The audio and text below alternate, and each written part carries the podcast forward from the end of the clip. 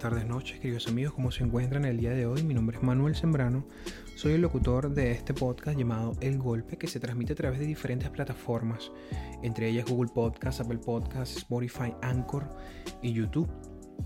Eh, el día de hoy, que estamos celebrando el capítulo número 75, quería hablarles sobre un tema que quería hablarles de algo y después dije no voy a hablar sobre eso y después me puse a escuchar un chiste de George Carlin They don't want people who are smart enough to sit around the kitchen table to figure out how badly they're getting fucked by a system that threw them overboard 30 fucking years ago.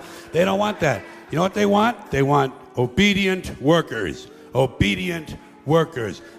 Y dije, no, tengo que hablar sobre ello. Y es, y es sobre Amazon. Resulta que Amazon está financiando eh, escuelas en Estados Unidos. Y está financiando sigilosamente porque las cantidades son mínimas y enseñan a los estudiantes básicamente a cómo trabajar en el área logística de Amazon. Esto está en un condado de California donde de hecho Amazon es el empleador más grande.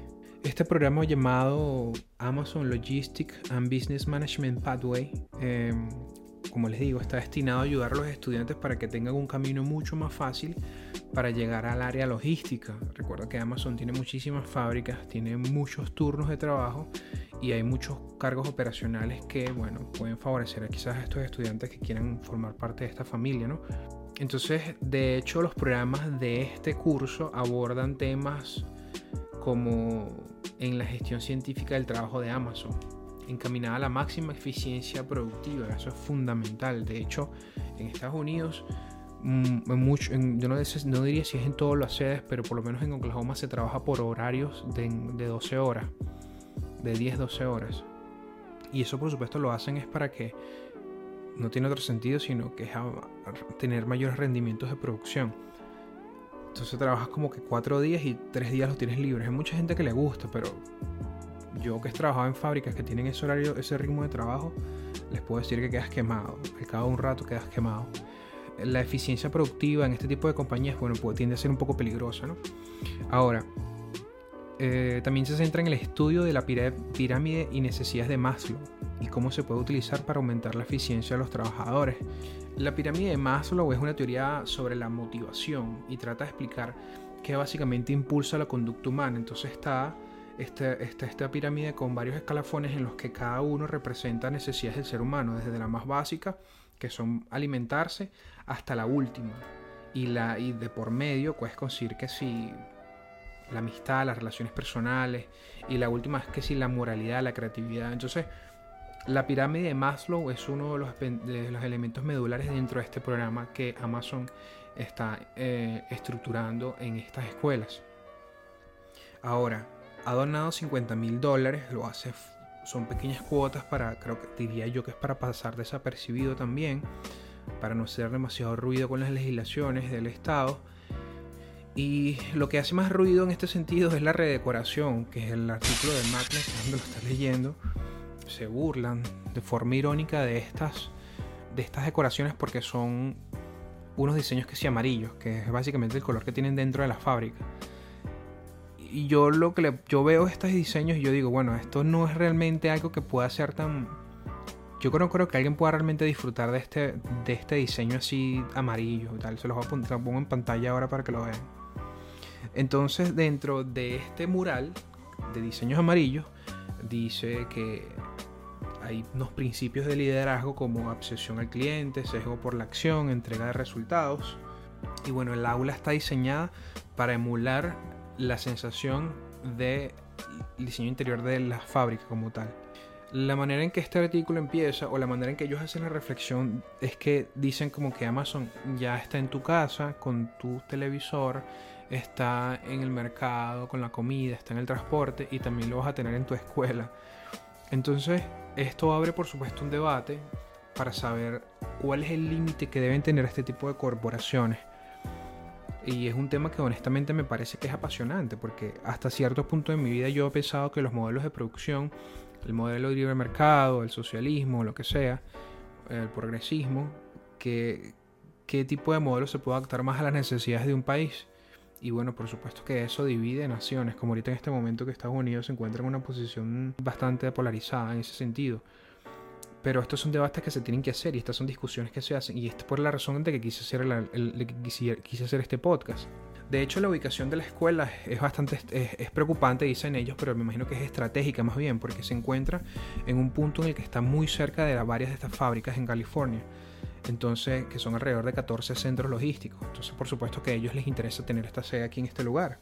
Yo he trabajado en este tipo de fábricas y lo que le puedo decir es que si hay gente que quiera realmente trabajar, este es el lugar perfecto. Porque recordemos que esta gente, tratando de tener una opinión objetiva de este fenómeno, recuerdan que estos empresarios le están dando trabajo a mucha gente que es el dinero con que la gente va y come y compra comida y se viste y hace un montón de cosas.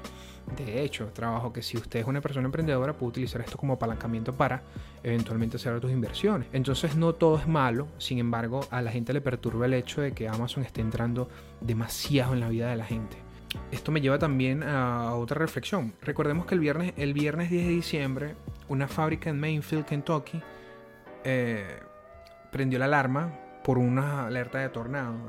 Para ese momento murieron 8 personas en esta fábrica y se estaba culpando a Amazon porque Amazon estaba haciendo cabildeo para eh, desempeñar un papel clave para frenar una legislación.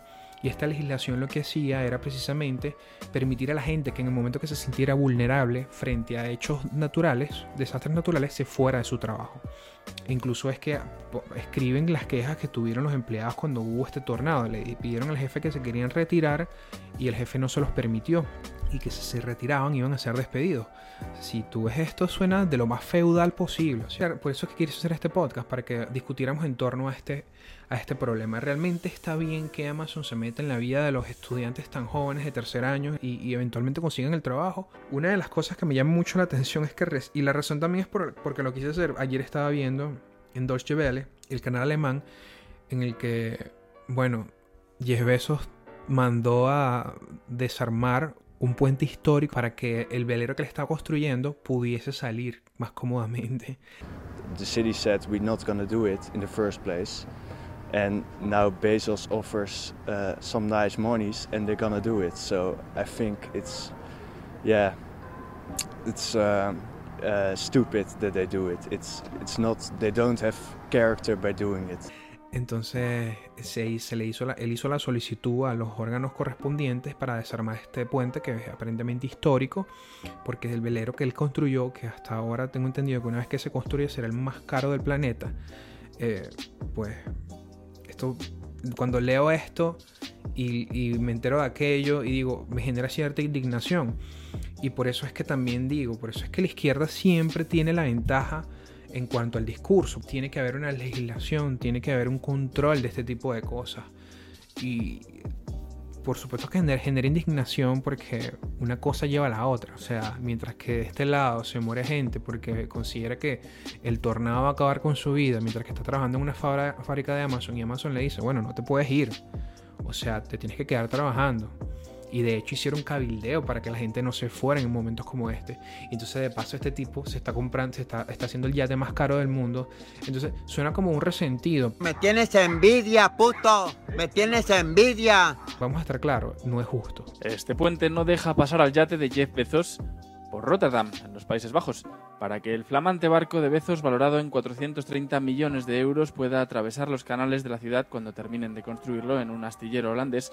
Las autoridades del país se plantean desmantelar un puente de un siglo de antigüedad.